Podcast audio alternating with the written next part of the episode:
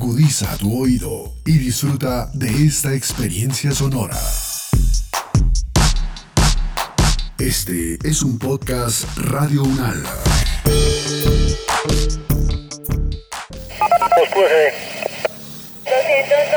de la calle 44 al 2125 del apartamento 101, calle 24 carrera 74 modelo.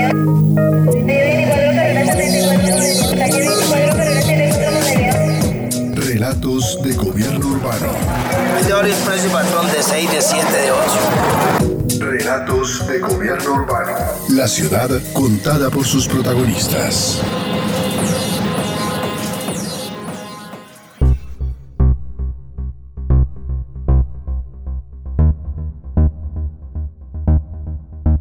En 2018 entró en vigencia el Código de Seguridad y Convivencia Ciudadana, que busca establecer las condiciones para la convivencia en el territorio nacional.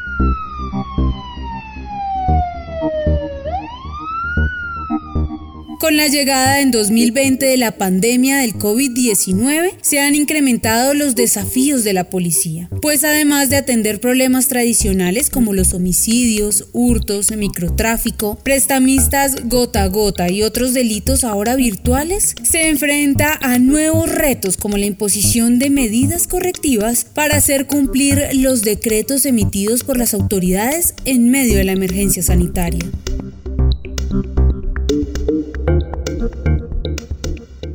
En la pandemia se presentaron una serie de conflictos muy profundos, especialmente los que generaron las conductas de violencia de tipo interno, a nivel familiar, pero no propiamente como violencia intrafamiliar, sino el proceso de desadaptación a un nuevo sistema de vida. Pero también eso generó otros comportamientos contrarios a la convivencia, como fueron el problema de la falta de empleo, el desaparecer también lo que es el trabajo informal, especialmente para el sector migrantes, empleados independientes o personas que viven del día a día, generó una situación atentatoria a sus derechos y nosotros tuvimos muchas quejas de personas que vulneraron el derecho del domicilio o el derecho de la tenencia de un bien inmueble por medio del contrato de arriendo. Esto se dio en los hoteles, esto se dio en los moteles, esto se dio en apartamentos y en casas e incluso tanto a nivel personal como a nivel de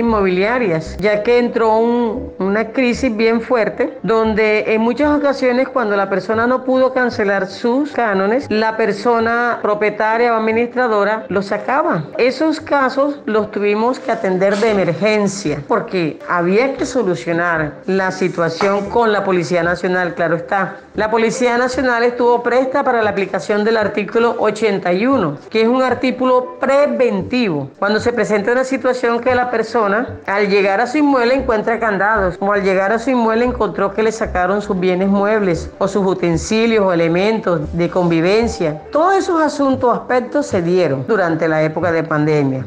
Carolina Novoa, inspectora de policía en Barranquilla, resalta los cambios que han tenido el uso de comparendos y otros correctivos por la pandemia. Esto se debe principalmente a la emisión de decretos presidenciales que tienen aplicación en todo el territorio nacional y que establecieron que los infractores serían sancionados con multas establecidas en el decreto 780 de 2016.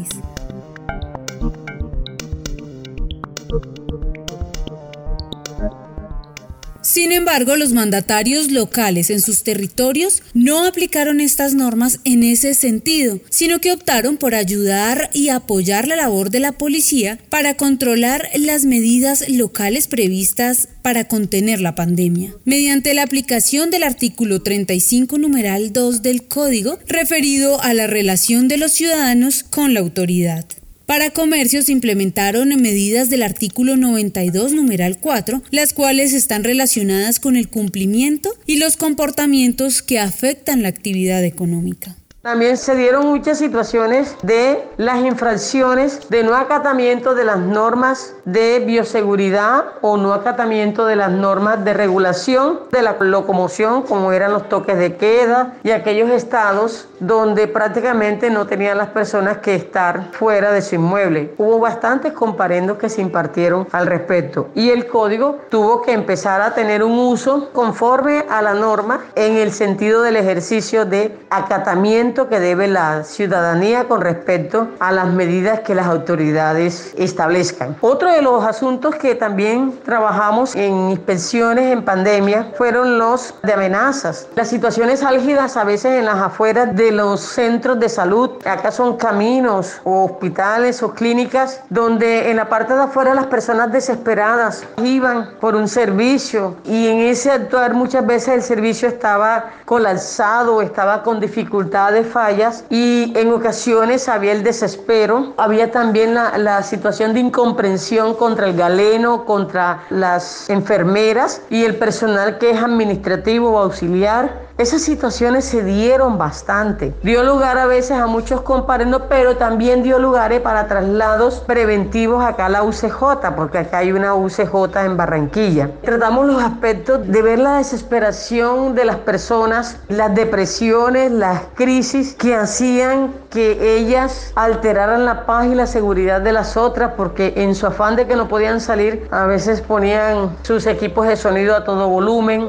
molestaban o a veces muchas de ellas presentaban situaciones de enfermedad en su lugar, también dejaban los animales encerrados y eso hacía generar desesperación en la comunidad. La inspectora Novoa describió cuáles fueron las situaciones que debieron atender y cómo fue la aplicación del código ante este nuevo contexto. Ahí estuvo el Código Presto a través de sus inspecciones, porque es que las inspecciones de policía y las comisarías, por directiva presidencial y también directivas territoriales, no pararon, ya que el flagelo del conflicto por acciones físicas y por acciones psíquicas nunca paró. Al contrario, fue algo desbordante en algunos momentos, fue desbordante ver la desesperación de las personas frente a las circunstancias que estábamos viviendo. No quiere decir con esto que ahora todo haya cesado, todavía hay situaciones, pero como se ha autorregulado con algunas acciones económicas o algunos mejoramientos, se ha minimizado, pero no quiere decir que las situaciones hayan sido totalmente solucionadas. Quiero destacar que la labor que se hizo a nivel de código fue una labor de prevención, en muchas ocasiones de restablecimiento, porque una persona que le hayan vulnerado el derecho de la libre tenencia de un bien inmueble por cualquier causa, y más en pandemia no podía ejercerse la vía de hecho por la otra persona para vulnerarle ese derecho. Entonces teníamos que restablecer ese derecho. Así como también restablecer el derecho de pronto del hijo que iba a llegar a la casa o el, bien, o el familiar que quería llegar a su casa y no lo querían dejar entrar. O en su defecto, aquella persona que es conflictiva en el hogar, que es vulneradora de la paz, la seguridad y la tranquilidad, también le hacíamos el requerimiento para el restablecimiento. Siempre ha habido buen trabajo con respecto a los comportamientos que atentan contra la convivencia. En pandemia, la atención se mantuvo en niveles altos. Hubo una que otra fluctuación cuando empezaron a bajar los picos, pero en la medida en que en picos nuevamente vuelven a elevarse y se empiezan a hacer las restricciones con pico y cédula, con toques de queda, con ley seca, en esa medida entonces empieza lo que es el conflicto social, lo que es el conflicto intrafamiliar nuevamente a aparecer. Es muy usual pensar que los comparendos y las multas son las únicas medidas que el Código de Policía puede aplicar al ciudadano, pero existen medidas de conciliación. Sin embargo, la intendente Novoa resaltaba que se dieron distintas aplicaciones del Código de Seguridad y Convivencia Ciudadana en el marco de la pandemia. El problema de cómo aplicar la norma de manera correcta radica en su interpretación y la zona del país donde se aplique, pues varía dependiendo de la ciudad. Así lo señala Carlos Medellín, director ejecutivo de la Asociación Nacional de Inspectores. Bueno, sí existen muchas diferencias en la aplicación del código en las diferentes eh, ciudades, por cuanto que la interpretación que le han dado algunos inspectores al procedimiento es diverso, en especial en asuntos como las infracciones urbanísticas o en los procesos de protección a los bienes, en tratándose a la perturbación, a la posesión, tenencia y servidumbre. Desde la Asociación Nacional de Inspectores y Corregidores de Policía consideramos que sí hay diferencia en la aplicación del código y estas obedecen las interpretaciones eh, desde el punto de vista jurídico y otras no jurídico, que tienen sobre algunos conceptos y procedimientos. Es pertinente entonces decir que para aplicar la norma se debe ser un juicioso estudiante del derecho policivo para así dar una interpretación más sana. Las entidades del orden nacional y los entes territoriales han desplegado muchas estrategias pedagógicas para la difusión adecuada del código. Si bien es cierto que no hay unidad de materia en muchos conceptos y aspectos de esta disposición, todos han promovido la convivencia y el respeto dentro del marco de estas disposiciones. A nivel nacional falta un mayor despliegue y difusión de la implementación y aplicación de la mediación policial y la conciliación como mecanismo de solución directa y amigable de los conflictos de convivencia. Por eso es usual entender que multa y comparendo son sinónimos.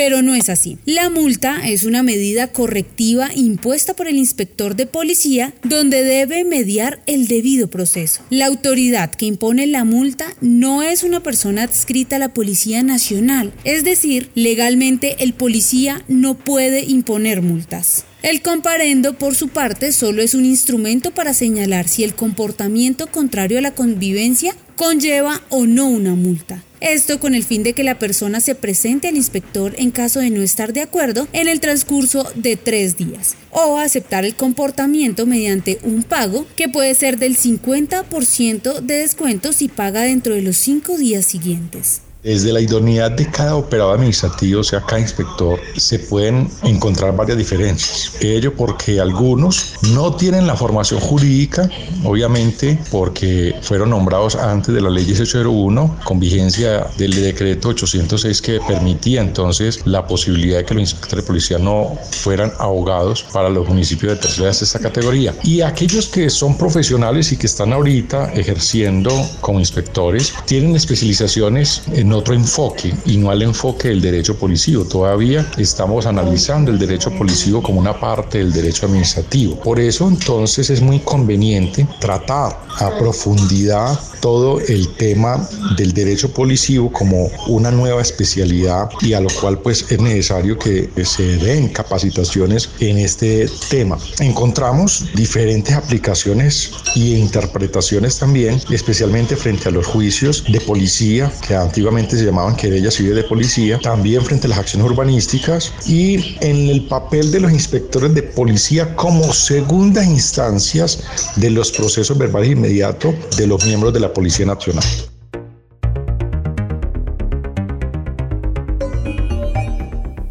Para Carlos Medellín, el principal inconveniente es que la interpretación de la norma es débil, sumado a que no todos los inspectores y miembros de la policía tienen la formación adecuada para ejercer esa labor.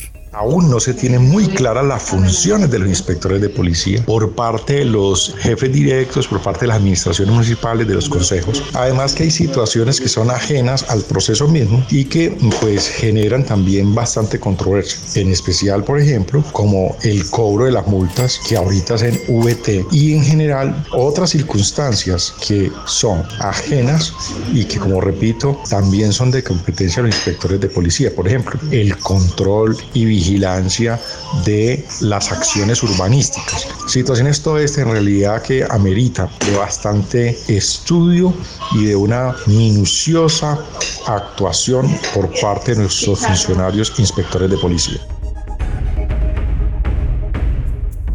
Para Adriana Márquez, profesora de la Facultad de Derecho, Ciencias Políticas y Sociales de la Universidad Nacional de Colombia, hay varios retos. El primero, que los involucrados en la aplicación y ejecución del código apliquen su normatividad desde una perspectiva de derechos y promoviendo e impulsando los comportamientos favorables a la convivencia. De igual manera, se tiene el deber de promover la aplicación de los mecanismos alternativos de solución de conflictos. El Estado tiene un reto de mantener la seguridad, tranquilidad, ambiente sano y salud pública en condiciones óptimas para que los ciudadanos sigan continuando con su vida diaria, con su vida cotidiana en condiciones óptimas y así favorecer la convivencia. Por supuesto que también tiene el reto de realizar un despliegue institucional con el fin de prevenir comportamientos contrarios a la convivencia y en caso de su no observancia tener un aparato administrativo fortalecido con el fin de imponer medidas correctivas respetando siempre el debido proceso de los ciudadanos. Es así que la tecnología es importante en esta último en particular porque es necesario que el Estado llegue a todos los rincones del país con Internet y con acceso a la justicia mediante la celebración de audiencias virtuales, provisión de equipos tecnológicos como computadores, tablet para que se puedan realizar y de esta manera que el Estado no solamente en el tema sancionatorio sino también en el tema preventivo llegue a todas las comunidades. Es así que los entes territoriales cumplen una función vital para que en cada territorio se surtan esas mínimas condiciones y al surtir esas mínimas condiciones promover la convivencia. La Policía Nacional tiene el desafío de dar aplicación a los medios de policía que permita superar de manera inmediata el comportamiento contrario a la convivencia antes de mecanizar la expedición innecesaria de comparendos. Los distritos y municipios tienen el desafío de dotar a los inspectores y corregidores de policía de recursos físicos y humanos idóneos técnicamente que permitan llegar a una decisión en derecho promoviendo celeridad sin descuidar el debido proceso. Y el Estado debe garantizar unas condiciones mínimas para que se cumplan con estas normas de convivencia. El Estado tendrá que seguir promoviendo las condiciones para la convivencia en época de pospandemia, las condiciones económicas, fomento del empleo, oportunidades para los jóvenes, quienes son los que más sufren de comparendo, sobre todo en Bogotá y en áreas supremamente deprimidas de la ciudad. Son necesarias para poder levantarnos en esta crisis mundial que nos ha dejado la COVID-19. Fíjese que no solamente se espera del Estado, una mayor represión, sino que para poder exigir que la gente cumpla con la convivencia, debe proveer unas condiciones para hacerlas. Y son condiciones que no solamente tienen que ver con la seguridad o la policía, tienen que ver con condiciones económicas, sociales y culturales.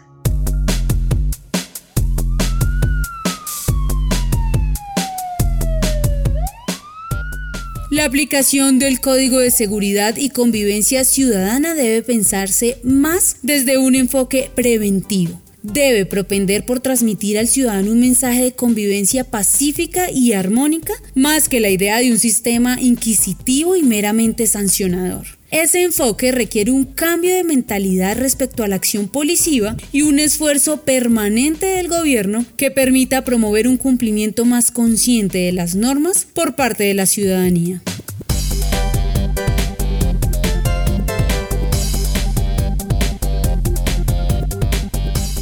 Este podcast contó con la dirección de Diego Peña, profesor de la Universidad Nacional de Colombia. La colaboración especial de la profesora Adriana Márquez de la Universidad Nacional de Colombia. La producción periodística de Claudia Sánchez y Milton Medina. La locución de Paola Medellín y la producción sonora de Edgar Huasca.